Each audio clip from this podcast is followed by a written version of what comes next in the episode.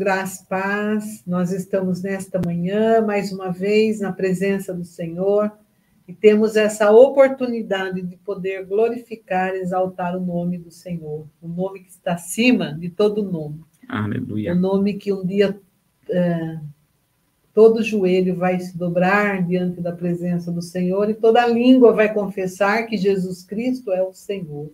Que bom, Bruno, nós já podemos ter essa oportunidade de confessar Jesus, só Ele, como único Senhor e Salvador das nossas vidas. Que honra para nós, que prazer. É uma honra para nós isso, podermos abrir os nossos lábios e declarar isso. Por isso que o Salmo fala, abre bem a tua boca e a encherei.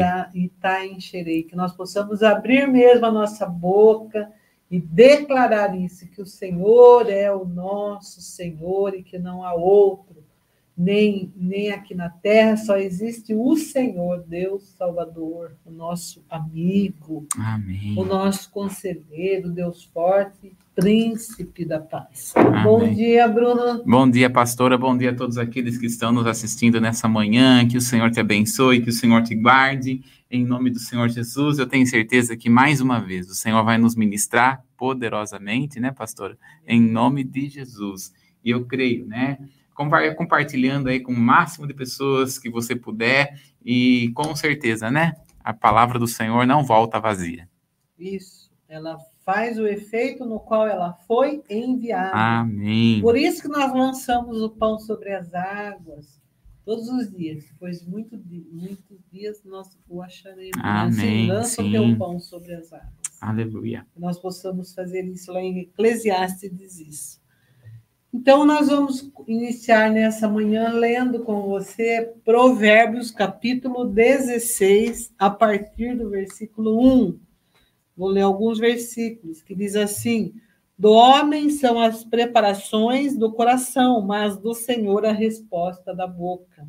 Todos os caminhos do homem são limpos aos seus olhos, mas o Senhor pesa os espíritos. Confia ao Senhor as tuas obras e, teu, e teus pensamentos serão estabelecidos. Versículo 4. O Senhor fez todas as coisas para os seus próprios fins, até o ímpio para o dia do mal. Abominação é para o Senhor todo altivo de coração, ainda que ele junte mão a mão, não ficará impune. Pela misericórdia, pela verdade, se purifica a iniquidade. Pelo temor do Senhor, os homens desviam do mal. Nós vamos é, ficar com esse texto nesta manhã, que diz que nós fazemos muitos planos, nós temos que fazer, mas nunca esquecermos que a resposta certa ela vem do Senhor. Amém. Por isso, o profeta Abacuque, ele fala, colocar-me-ei, por-me-ei né, em torre de vigia e aguardarei a resposta que o Senhor tem para nos dar. Então, a gente vai ficar em vigília, aguardando a resposta que vem do Amém. Senhor. Quando a gente faz assim, a gente entra na perfeita vontade do Senhor, Aleluia. que ela é agradável e boa, agradável é a vontade do Senhor. Aleluia. Nós vamos entrar nesse propósito, sempre colocarmos o Senhor no centro do nosso coração e, e aguardar aquilo que nós estamos orando, que nós estamos eh, colocando diante do Senhor, mas que a resposta venha dele quando é tempo de agir, quando é tempo de falar, tempo de ficar quieto. Nós vamos sentir a direção do Senhor, que ele Amém. possa ser para nós como aquele leme do barco que Amém. nos conduz no lugar certo, no Amém. caminho certo.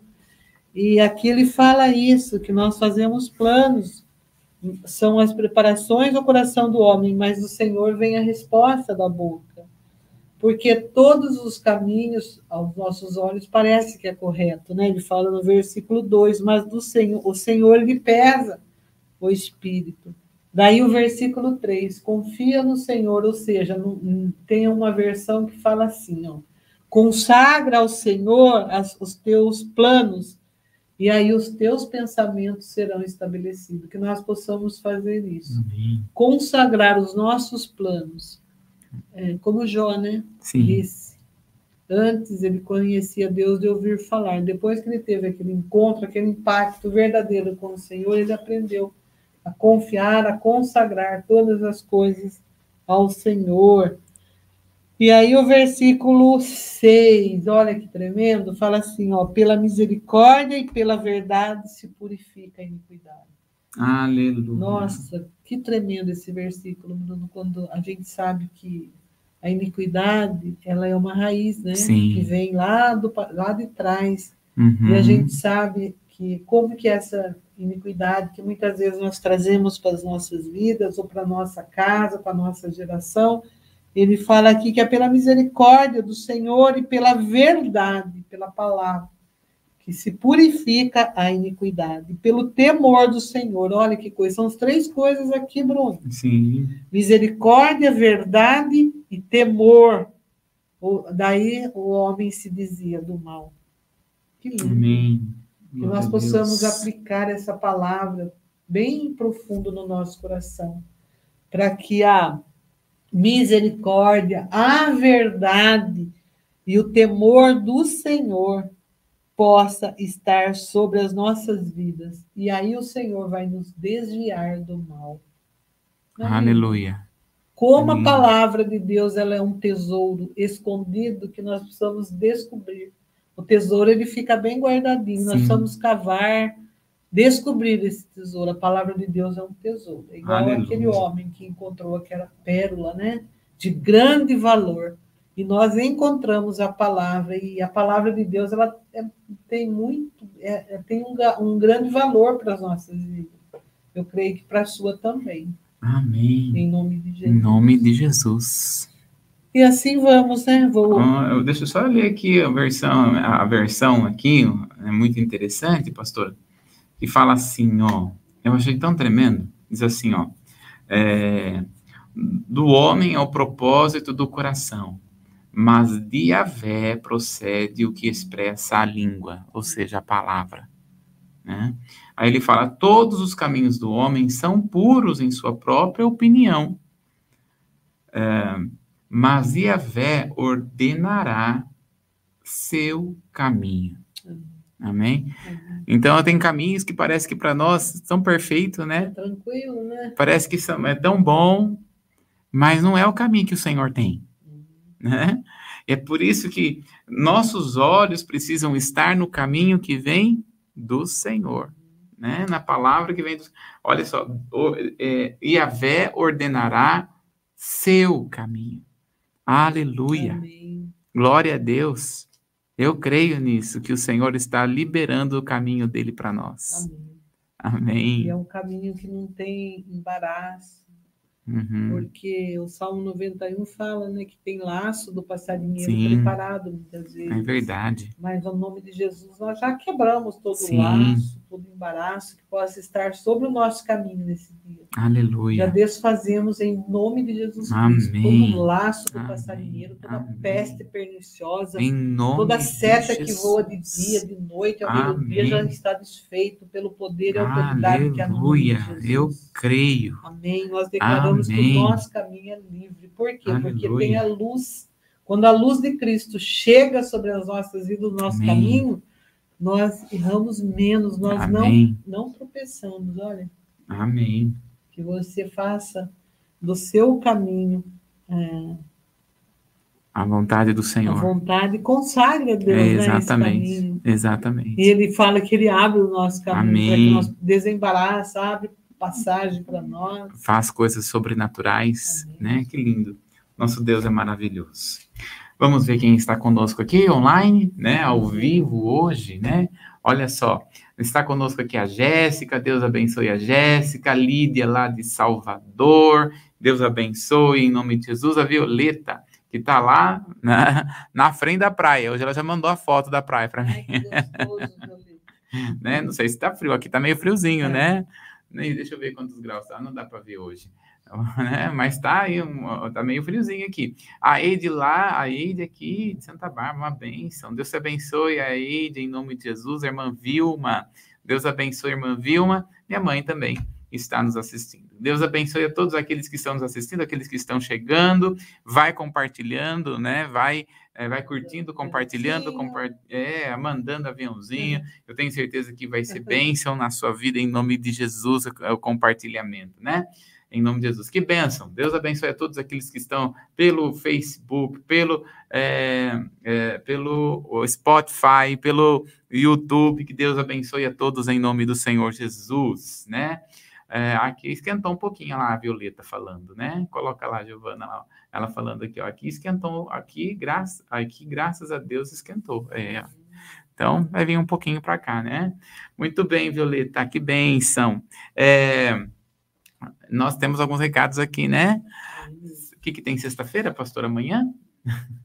Amanhã é sexta-feira e nós temos é, toda a primeira sexta do mês o nosso encontro de mulheres é, vai ser às 19h30, 2 de setembro. Nós convidamos a pastora Jucimária Mendes, ela é lá de Capivari, ela vai estar vindo aqui para nos abençoar. Ela vai estar falando sobre um tema muito especial, esperança no deserto. Amém. E é interessante que ela é uma cantora, ela ela canta, ela ministra a palavra e Amém. canta ao mesmo tempo. Glória São dons que o Senhor concedeu a ela. Que bênção. Dom da palavra, dom de, de música, de cantar. Né? Que bênção. E o marido dela ainda toca, acompanha. Olha que bênção. Que bênção. família.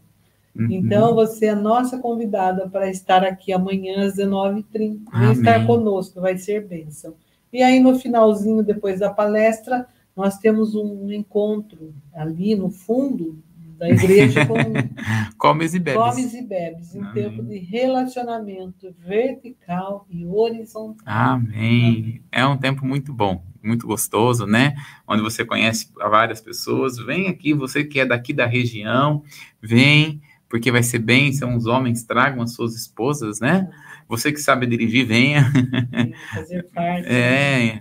uma grande bênção, tenho certeza, né? Então vem que vai ser uma grande bênção em nome de Jesus. Isso na sexta-feira. No domingo, nós vamos ter aqui a entrega da feijoada. Domingo, né? Vai ter aqui o combo da feijoada, que vai aí, ó. Feijoada é arroz, couve, farofa, vinagrete, o valor é de 30 reais.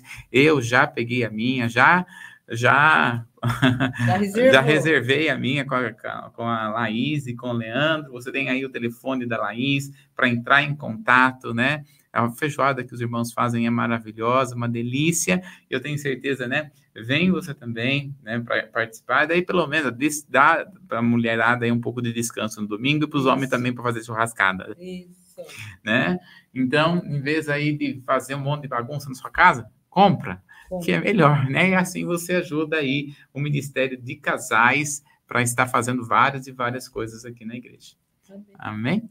Eu quero compartilhar com você, né, você que deseja abençoar esse ministério no sentido das, das transmissões. Nós queremos melhorar as nossas transmissões, né? Precisamos de mais duas câmeras, né? Eu tenho certeza que o Senhor já está providenciando, né, pastora? É para o reino dele. Então você pode ser o vaso que Deus vai estar usando. Você tem aí o número do Pix para estar eh, enviando qualquer valor para abençoar aqui, para que as ministrações, para que as, os vídeos possam chegar abençoando várias e várias pessoas em nome de Jesus. E só ressaltando que não é para nós, tudo Sim. que a gente eh, fala, o Levanta Oferta é para o reino de Deus, para nos abençoar a transmissão. Amém. E é uma câmera meio carinha, né? 10 mil reais 10 é caro. Reais cada uma. Por isso nós estamos só com uma, mas nós vamos ter mais duas. Amém. Em nome de Jesus, nome de Jesus né? Chamamos a existência essa câmera em nome de Jesus. E se você puder doar numa câmera, quem sabe, né? Quem sabe, né? De repente o Espírito Santo está tocando, é para você comprar, você pode comprar.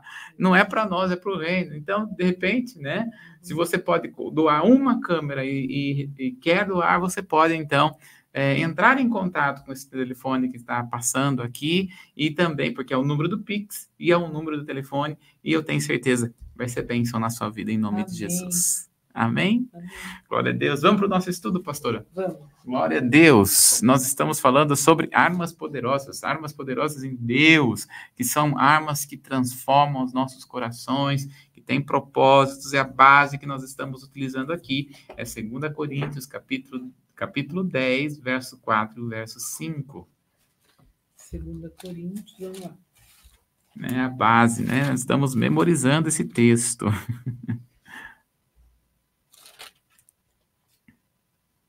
Porque as armas da nossa milícia não são carnais, mas sim poderosas em Deus para a destruição das fortalezas, destruindo os conselhos e toda altivez que se levanta contra o conhecimento de Deus e levando cativo todo entendimento à obediência de Cristo. Amém. Então nós estamos vendo estas armas que são poderosas.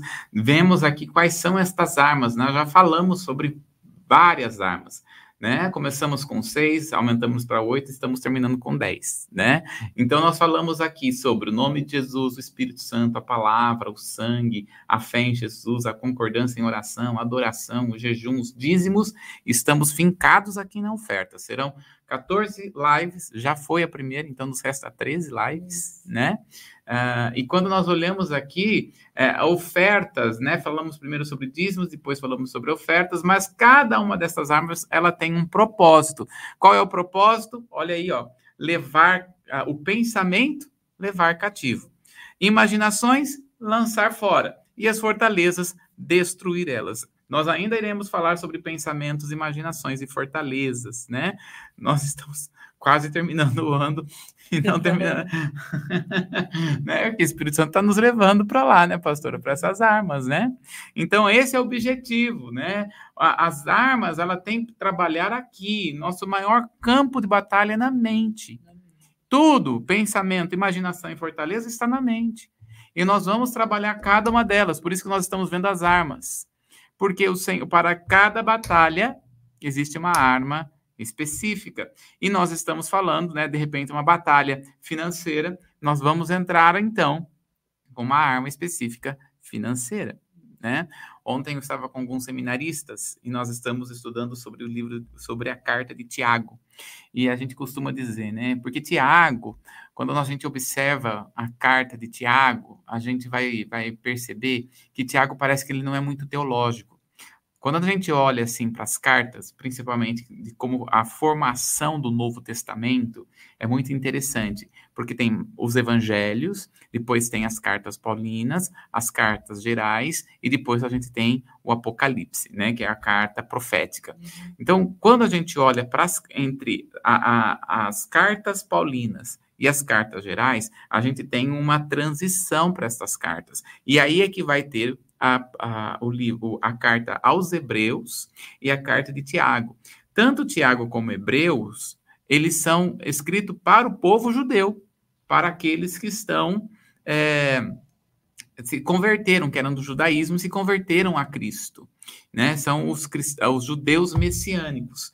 Quando a gente olha para Tiago, a gente olha, Tiago foi o último livro praticamente a ser aceito como canônico canonizado como sendo realmente um livro é, não apócrifo, mas um livro canônico, ou seja, um livro que é canônico, ou uma carta que é canônica, que significa que faz parte das regras dos livros inspirados. O livro apócrifo, as cartas apócrifas, significa que são cartas que não são inspiradas por Deus. Então, quando nós estamos falando, nós já até falamos aqui na manhã com Jesus sobre livros apócrifos, sobre livros que não são apócrifos. Então, porque estamos falando de inspirações. Então, quando nós estamos falando sobre livros inspirados, é Deus soprando e o homem recebendo. É Deus soprando e o homem recebendo. E aí tem várias regras para saber se aquele livro era ou não inspirados. É um dos, um dos, uma das coisas que mostra para nós que um livro é inspirado é que a Bíblia explica a própria Bíblia. É a regra da hermenêutica. A Bíblia explica a própria Bíblia. Então, o que está escrito em um não pode estar desdizendo o outro mas sim um não está desdizendo, mas um completa o pensamento do outro. Então, quando nós olhamos, pro, por exemplo, para a carta de Tiago, parece que ele não é muito teológico. Estava conversando isso com os seminaristas, né? A gente olha para a carta de Tiago, ele não tem muitos pensamentos teológicos. Por exemplo, Tiago não fala sobre a morte de Jesus, Tiago não fala sobre a ressurreição de Jesus, embora a primeira pessoa depois de Maria e eh, da, dos, ali que lhe apareceu, né, de acordo com 1 Coríntios capítulo 15, A primeira pessoa que ele apareceu depois das mulheres foi para o seu irmão Tiago. Né? Quando a gente lê Tiago aqui, a carta de Tiago não é o mesmo Tiago em que andou com Jesus. Esse que andou com Jesus foi o primeiro a ser morto a fio de espada, diz a palavra lá em Atos, no capítulo 12. Foi o primeiro Marte, apóstolo, primeiro apóstolo Marte a ser é, é, morto por Jesus. Aí quando a gente olha para Tiago, parece que ele não é muito uh, assim teológico, porque ele não fala coisas teológicas. Mas Tiago ele é prático. Aliás, só apenas duas vezes no, na carta de Tiago fala do nome de Jesus, que é Tiago capítulo 1, verso 1 e Tiago capítulo 2, verso 1. Não fala mais a respeito do nome de Jesus. É muito interessante isso. Né? Embora Tiago, né? mas dizer que Tiago não é teológico, né? é dizer é, é, é ignorância em dizer isso. Porque Tiago não fala a respeito de coisas teológicas, apontamentos teológicos, porque ele deixou isso para Paulo. E a igreja ela já estava fundamentada nisso. Então, o que, que precisava agora? Expressar a fé. Então, quando a gente olha para Tiago, a gente olha da seguinte maneira: Tiago fala a respeito de expressão de fé. Ou seja, eu já tenho o conhecimento. O que eu preciso fazer com esse conhecimento? Praticar. Por isso que ele vai dizer: mostra-me a tua fé e mostrarei as minhas obras, a minha fé. Então, todo aquele que tem fé expressa a sua obra. Quando nós estamos falando sobre ofertas, nós estamos falando em colocar em prática a obra de fé. Então, a base que nós estamos vendo aqui, né, a oferta de acordo com a palavra, de acordo com a Bíblia, nós estamos olhando lá em 2 Coríntios, capítulo 9, no verso do 10 ao 11. Vamos lá, pastora? 2 Coríntios 9, 10 e 11. Ora, aquele que dá semente ao que semeia e pão para comer, também multiplicará a vossa sementeira e aumentará os frutos da vossa justiça, para que em tudo enriqueçais para toda a beneficência, a qual faz que por nós se deem graças a Deus. Aleluia. Então, Deus aqui, a respeito de ofertas, ele nos ensina muito, porque qual é o, o intuito de oferta de forma bíblica? Então, dízimo fala a respeito de caráter. Dízimo fala de nós colocarmos o nosso caráter diante do Senhor. Oferta está falando com respeito à nossa expressão de fé é o que Tiago fala. Então, e é, aqui Paulo vai dizer mais. A, esta expressão de fé, que é uma oferta, ela vai te fazer prosperar. Então, dízimo é o que pertence ao Senhor. E oferta é aquilo que nos faz avançar na nossa vida financeira. Então, muitas vezes, quando começa a pessoa a passar por uma dificuldade financeira, muitas vezes o que ela faz? Corta o dízimo aliás, e corta a oferta, porque está passando por uma dificuldade financeira.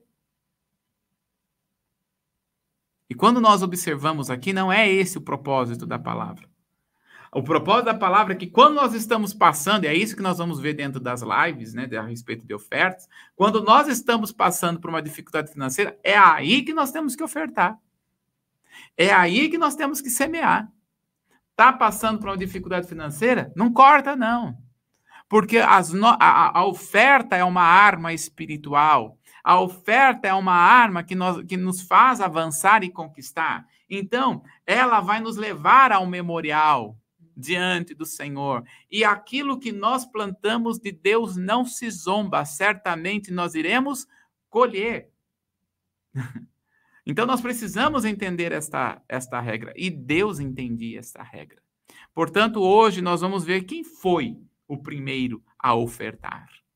Porque Deus é tão bom, né, que ele não apenas nos ensina, não apenas não nos ensina, mas também ele mostra a, é, e ele mostra o que ele fez. Então, quem foi o primeiro a ofertar? Vamos lá para João, capítulo 3, no verso de número 16. Nós falamos sobre os mesmos textos que nós usamos para dízimo. Nós vamos olhar aqui em João 3,16. Olha aí, pastora. Porque Deus amou o mundo de tal maneira que deu seu Filho unigênito para que todo aquele que nele crê não pereça, mas tenha a vida eterna. Olha aí, ó.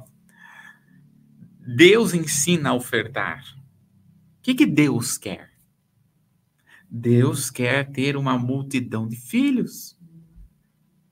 Então, se ele quer uma multidão, o que, que ele precisa fazer? Semear. E quando ele, nós olhamos aqui, Deus amou o mundo de tal maneira que ele deu, ele entregou. Então, o próprio Deus, ele ofertou o que tinha de melhor. Não é uma qualquer coisa. Não é qual, de qualquer forma. O que Deus fez foi ensinar com prática, né? a respeito de como se faz. E ele mesmo diz: como é que ele vai falar para você ofertar se ele não ofertou? Como é que ele vai ensinar a nós sermos prósperos se ele não for? Então Deus, ele ele é aquele que ensina, mas é também aquele que mostra, né? Com ações, né? Com ações. E eu acho até interessante nós olharmos uma coisa aqui, pastora, que eu estou lembrando de um texto, que é, é, que muitas pessoas, eu quero aproveitar porque isso vem na minha mente, Mateus, um capítulo de número 13. Não tem nada a ver com o que eu vou falar, mas acho que Deus está falando. Eu lembrei, acho que nós precisamos falar sobre isso daqui. Né? Mateus, um capítulo de número 13. Nós vamos achar aqui uma coisa tão interessante, aqui em Mateus 13, que é o que, que, que o propósito de Jesus ensinar com prática, porque ele é mestre. Então, ele não vai ensinar apenas com palavras, mas ele vai ensinar também com propósitos. Então, por exemplo, aqui em Mateus, no capítulo 13, é, no verso. Deixa eu pegar aqui, acho que não é o 13, não, é o 12. É, deixa eu ver. Ai, Senhor. Que que é eu, vou, eu vou querer, ah, quando a, a, família de Jesus foi até ele, é... ah, porque ele fala assim, seus irmãos e suas irmãs estão aqui. Daí ele fala, meus irmãos e minhas irmãs são aqueles que cumprem a vontade do meu pai.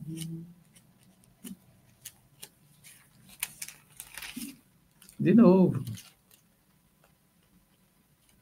Ah, aqui, ó, Mateus 3, é Mateus 12, pastora verso 46 ao verso 50, só para a gente poder entender aqui um, um, como é que Deus nos ensina.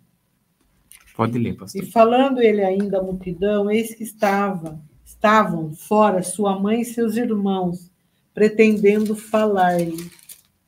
E disse-lhe alguém: Eis que estão aí fora tua mãe e teus irmãos que querem falar-te. Porém, ele respondendo, disse ao que lhe falara: Quem é minha mãe? Quem são meus irmãos? E estendendo a mão para os seus discípulos, disse: Eis aqui, mãe, eis aqui minha mãe e meus irmãos. Porque qualquer que fizer a vontade de meu Pai que está nos céus, este é meu irmão, irmã e mãe.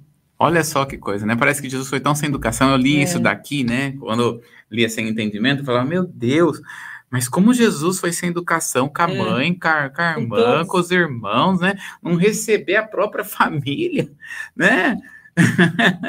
eu achava isso tão sem educação até que a gente vai falar, não, eu tenho que me debruçar, porque Jesus ele não, não faz qualquer de qualquer maneira, né? Então, primeiro, por que, que Jesus fez isso? Ele está ensinando. Jesus é um mestre por excelência se você olhar depois, no capítulo 13, ele vai falar sobre sete parábolas. Mas Jesus, ele está ensinando os seus discípulos a respeito do reino de Deus. Quem realmente pertence à família do Senhor?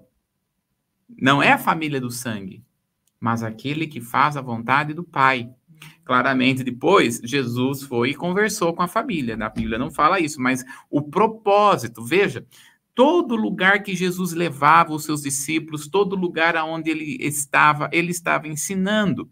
E uma das coisas que ele vai ensinar é exatamente isso daqui.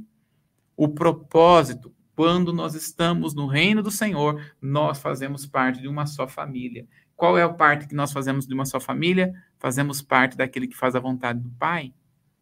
Essa realmente é a verdadeira família. A, a família espiritual. Então, o que eu quero dizer aqui é que Jesus, ele ensinava com palavras, mas ele também ensinava com prática. Então, por exemplo, quando você vai para Israel, né, você vai conhecer a porta do inferno. né?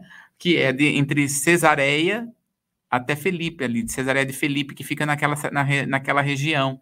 E em Mateus, no capítulo 16, você vai ver que Jesus vai fazer a mesma coisa. Mateus, no capítulo de número 16, né? A partir do verso de número é, 13, você vai, sair, vai ler aí, lê para nós, pastora. Só o verso 13.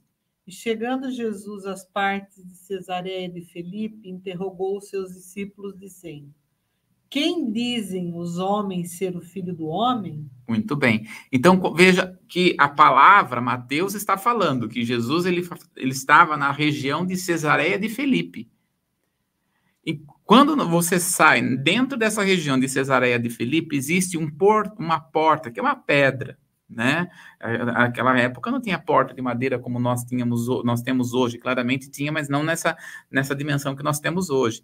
Então, era, era uma pedra, né? E nós devemos lembrar que a região de Israel, ela foi, passou por várias e várias do, de, dominações. Por exemplo, passou pela dominação persa, passou pela dominação grega, passou pela dominação romana. Em cada, cada dominação de nação, que, cada é, cada região ou cada nação que dominava Israel deixava ali uma marca da sua dominação, colocando as imagens de deuses, fazendo imagens de escultura dos deuses ali. Então, os judeus, por causa dessas várias imagens, chamavam aquela porta, aquele lugar de porta do inferno. Né? Por isso que depois, no mesmo capítulo, número 16, no verso de número 18, essa porta era uma rocha tá? Era uma pedra. E olha aí no verso de número é, no verso de número 18. Olha só que interessante, pastora, que ele vai dizer.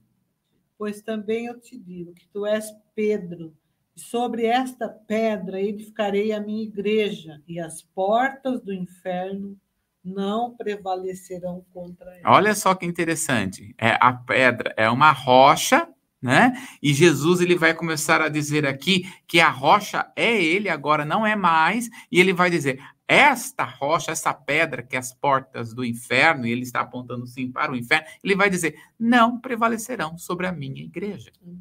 né? Então nada pode contra a igreja do Senhor. Olha, não tem homem, não tem político, não tem, tem ninguém. Todo aquele que se levanta contra a igreja do Senhor, coitado desse. Uhum. Não se preocupe com qualquer pessoa que possa se levantar. A igreja pode ser perseguida? Pode, mas ela pode ser perseguida. Paulo vai dizer: perseguidos, mas não destruídos. Nós não devemos temer a perseguição, mas nós devemos sim permanecer no Senhor.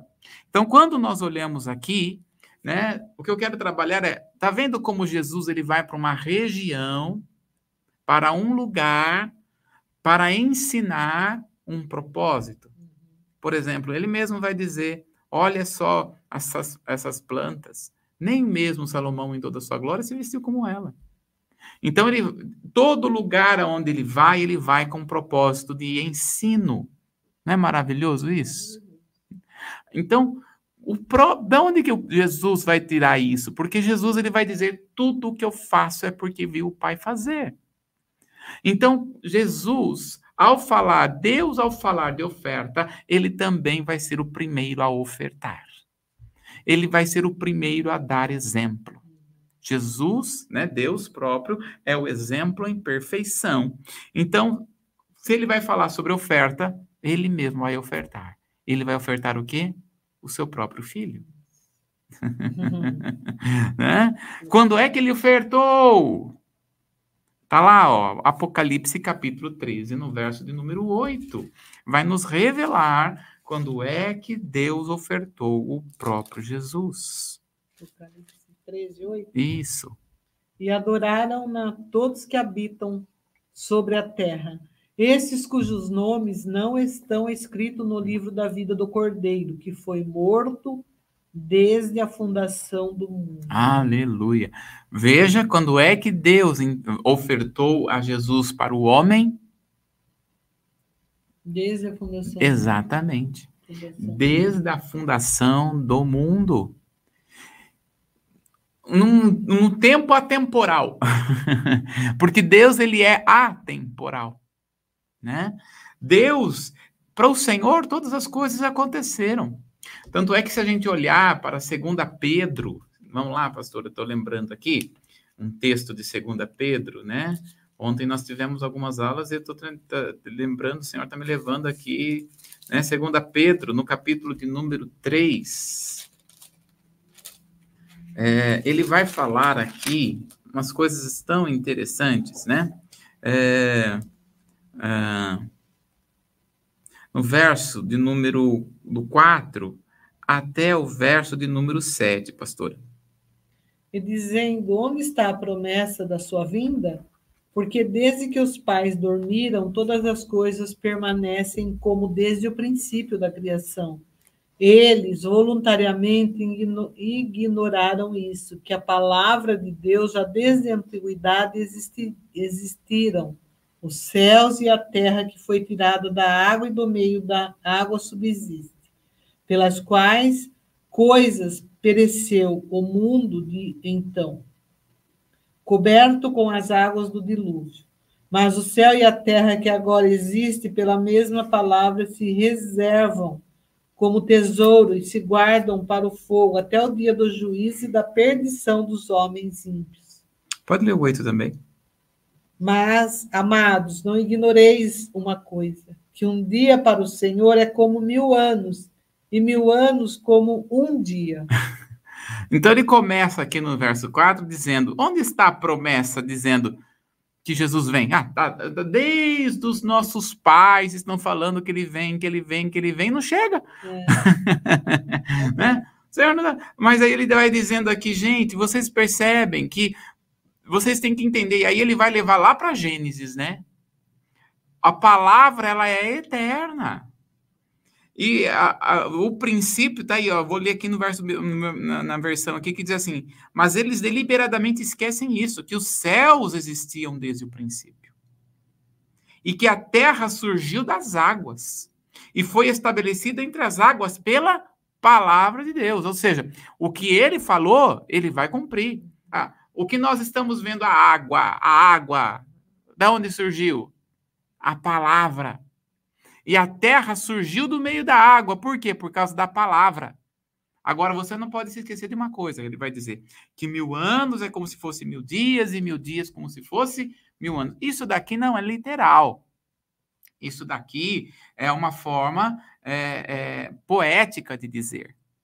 O que ele está querendo dizer é que para Deus é não existe tempo, é atemporal.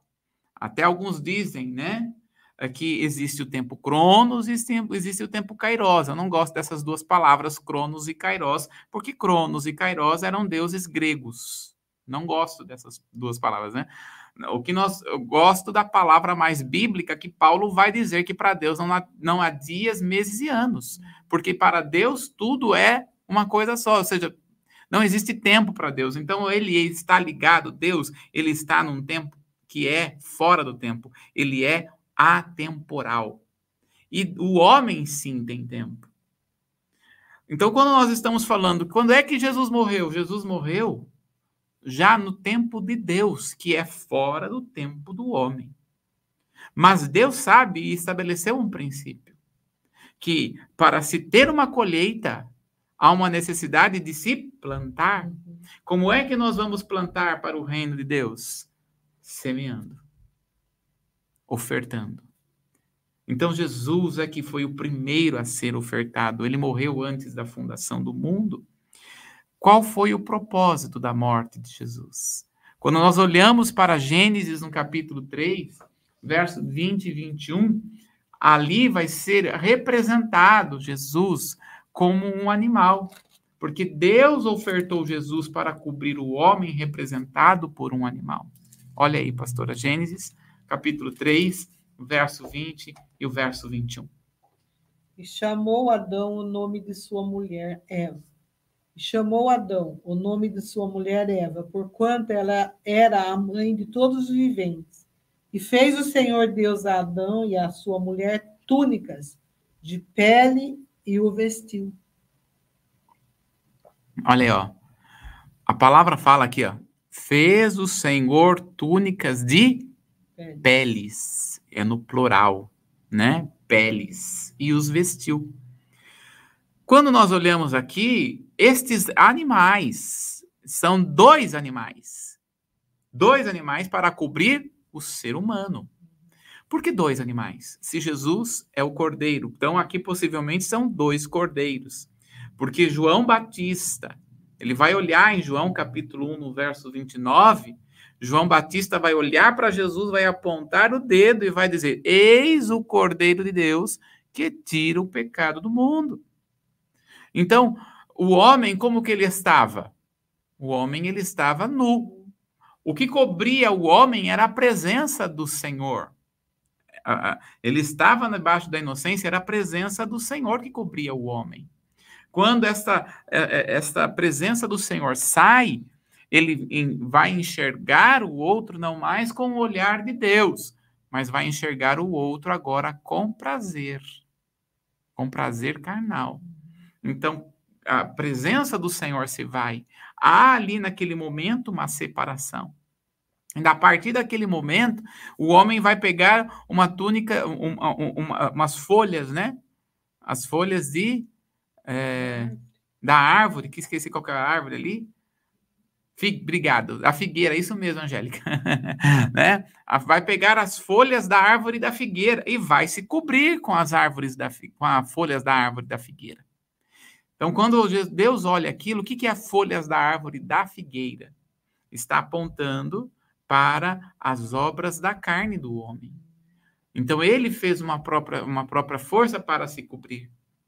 Agora, quando está falando de peles dos animais, está falando do que o próprio Deus é quem cobre. E por que dois animais? Porque um representa o Velho Testamento e o outro representa o Novo Testamento. O próprio Deus é quem cobria o homem no Velho Testamento. É o próprio Deus que nos cobre hoje no Novo Testamento. Então, está mostrando as duas alianças. Está mostrando Jesus nas duas alianças. Cobrindo o homem na, no, no Velho Testamento e cobrindo o homem no Novo Testamento, cobrindo o homem na lei e cobrindo o homem na graça. É Deus que vai estar cobrindo. Quem cobre o homem? Quem está cobrindo o homem? Jesus. Então a oferta, ela vem para nos cobrir. Ela vem para nos guardar, porque Jesus é a nossa é a melhor oferta. E é isso que nós vamos estudar dentro de tudo aquilo que nós vamos, estamos vendo. Então eu quero olhar aqui para você. Quando nós vemos aqui para Jesus, nós vamos ver que Jesus, ele é a primícia de Deus, o dízimo de Deus, a oferta de Deus. O próprio Deus vai ofertar na vida do homem. E o propósito da ofertar é cobrir o homem. Por isso que nós somos cobertos pelo sangue do Cordeiro. Cobertos pelo sangue de Jesus. Por isso, naquele momento, Deus pega dois animais e cobre o homem. Veste o homem. Nós hoje, pastora, estamos vestidos pelo sangue de Jesus. É bem Provérbios 16, 4. Lê de novo? Lá? É aquela, aquele texto, olha só. Provérbios 16, 4, que nós começamos a ler no início, né? Olha só que tremendo. Né? Vamos aqui. Uhum, que é o texto que nós estávamos, começamos a ler. O 3? O 4. O Senhor fez todas as coisas para os seus próprios fins e até ao ímpio para o dia do mal. Olha só. Então, o Senhor mesmo. Aí ele fala da iniquidade. O Senhor fez essas coisas para os seus próprios fins, ou seja, para ele mesmo. Ele mesmo estabeleceu a adoração para ele mesmo. Aquele que fala sobre a iniquidade. Onde que está? Pela misericórdia Isso. e pela verdade se purifica a iniquidade. E pelo temor do Senhor, os homens se desviam do mal. Amém. Olha que coisa. É. Então, quando nós olhamos aqui, quando Deus cobre o homem, ele vai cobrar aqui, ó, pela, pela misericórdia Pela e pela verdade se purifica.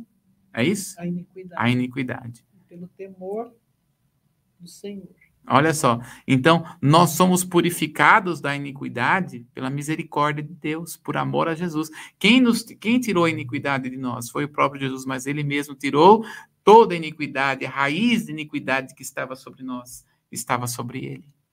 A palavra iniquidade, no hebraico avon, significa. É, avon é avon mesmo, tá, gente? que significa tornar-se aquilo que não é. O homem tornou-se totalmente aquilo que ele não é. E a palavra iniquidade, ela também é traduzida como injustiça. Então, quando nós, é, é, é, pela misericórdia do Senhor, nós somos justificados, Ele tirou esta injustiça de nós. Pela misericórdia do Senhor, ou seja, pela morte de Jesus, a palavra misericórdia significa é, ter uma, uma a, a miséria, né, uma expressão da miséria, olhar a miséria com o coração. É esse sentido. Uhum. Olhar a miséria com o coração. Então, é, Jesus, ele é todas, esse- todas estas pontes. Agora, nós precisamos entender que todas as ofertas do Velho Testamento apontam para Jesus. Olha aí, Hebreus, capítulo de número 10, verso 11 ao 14. Hebreus, capítulo 10, do 11 ao 14.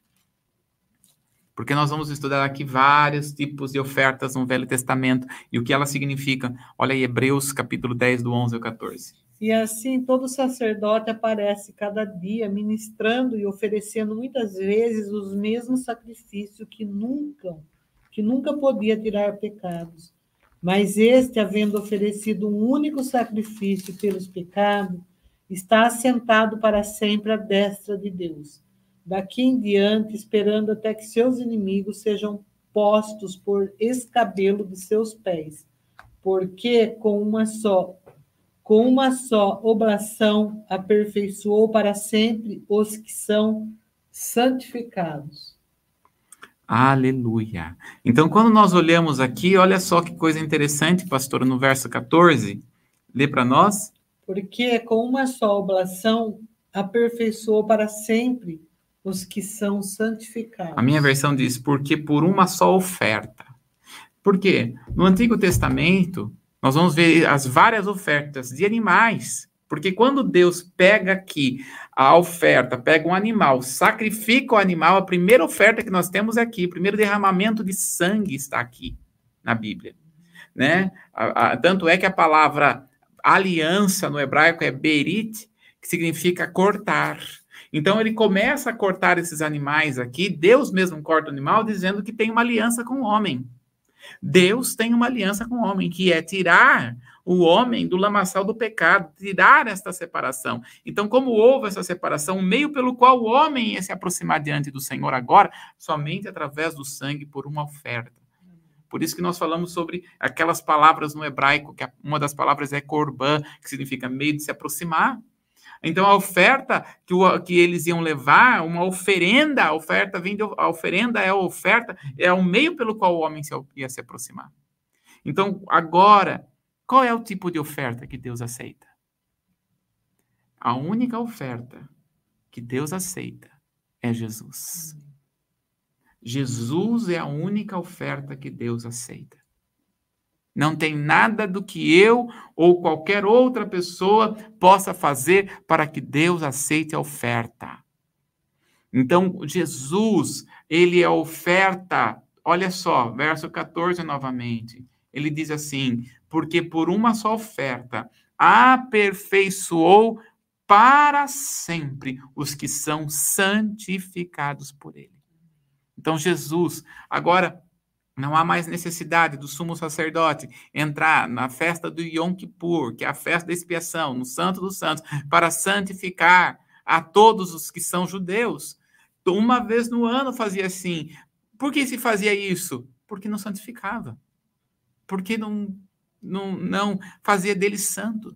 Mas Jesus, de uma vez por todas, ofereceu-se a si mesmo como a oferta perfeita, e agora nós somos santificados, não por nós mesmos, mas pelo Senhor. Então, primeiro ponto que nós vamos falar, oferta não tem nada a ver necessariamente com dinheiro. É isso que nós vamos estudar na frente. Mas fique agora em primeiro ponto, que a oferta tem muito mais com respeito a animais que eram oferecidos para Deus, para que Deus pudesse aceitar o homem e agora, Jesus, o Cordeiro perfeito, este sim foi aceito como oferta preciosa e única para nos santificar. Amém? Amém. Nós temos mais coisas ainda para falar, serão são agora falta-nos ainda 13, né? a, a, a, é, é, live e nós estamos vendo aqui essas ofertas. Damos aqui hoje, damos o pé inicial. Demos até a introdução. A última, essas duas lives foram apenas introdução. Agora nós vamos começar a dar realmente um, uma, um início. Amém?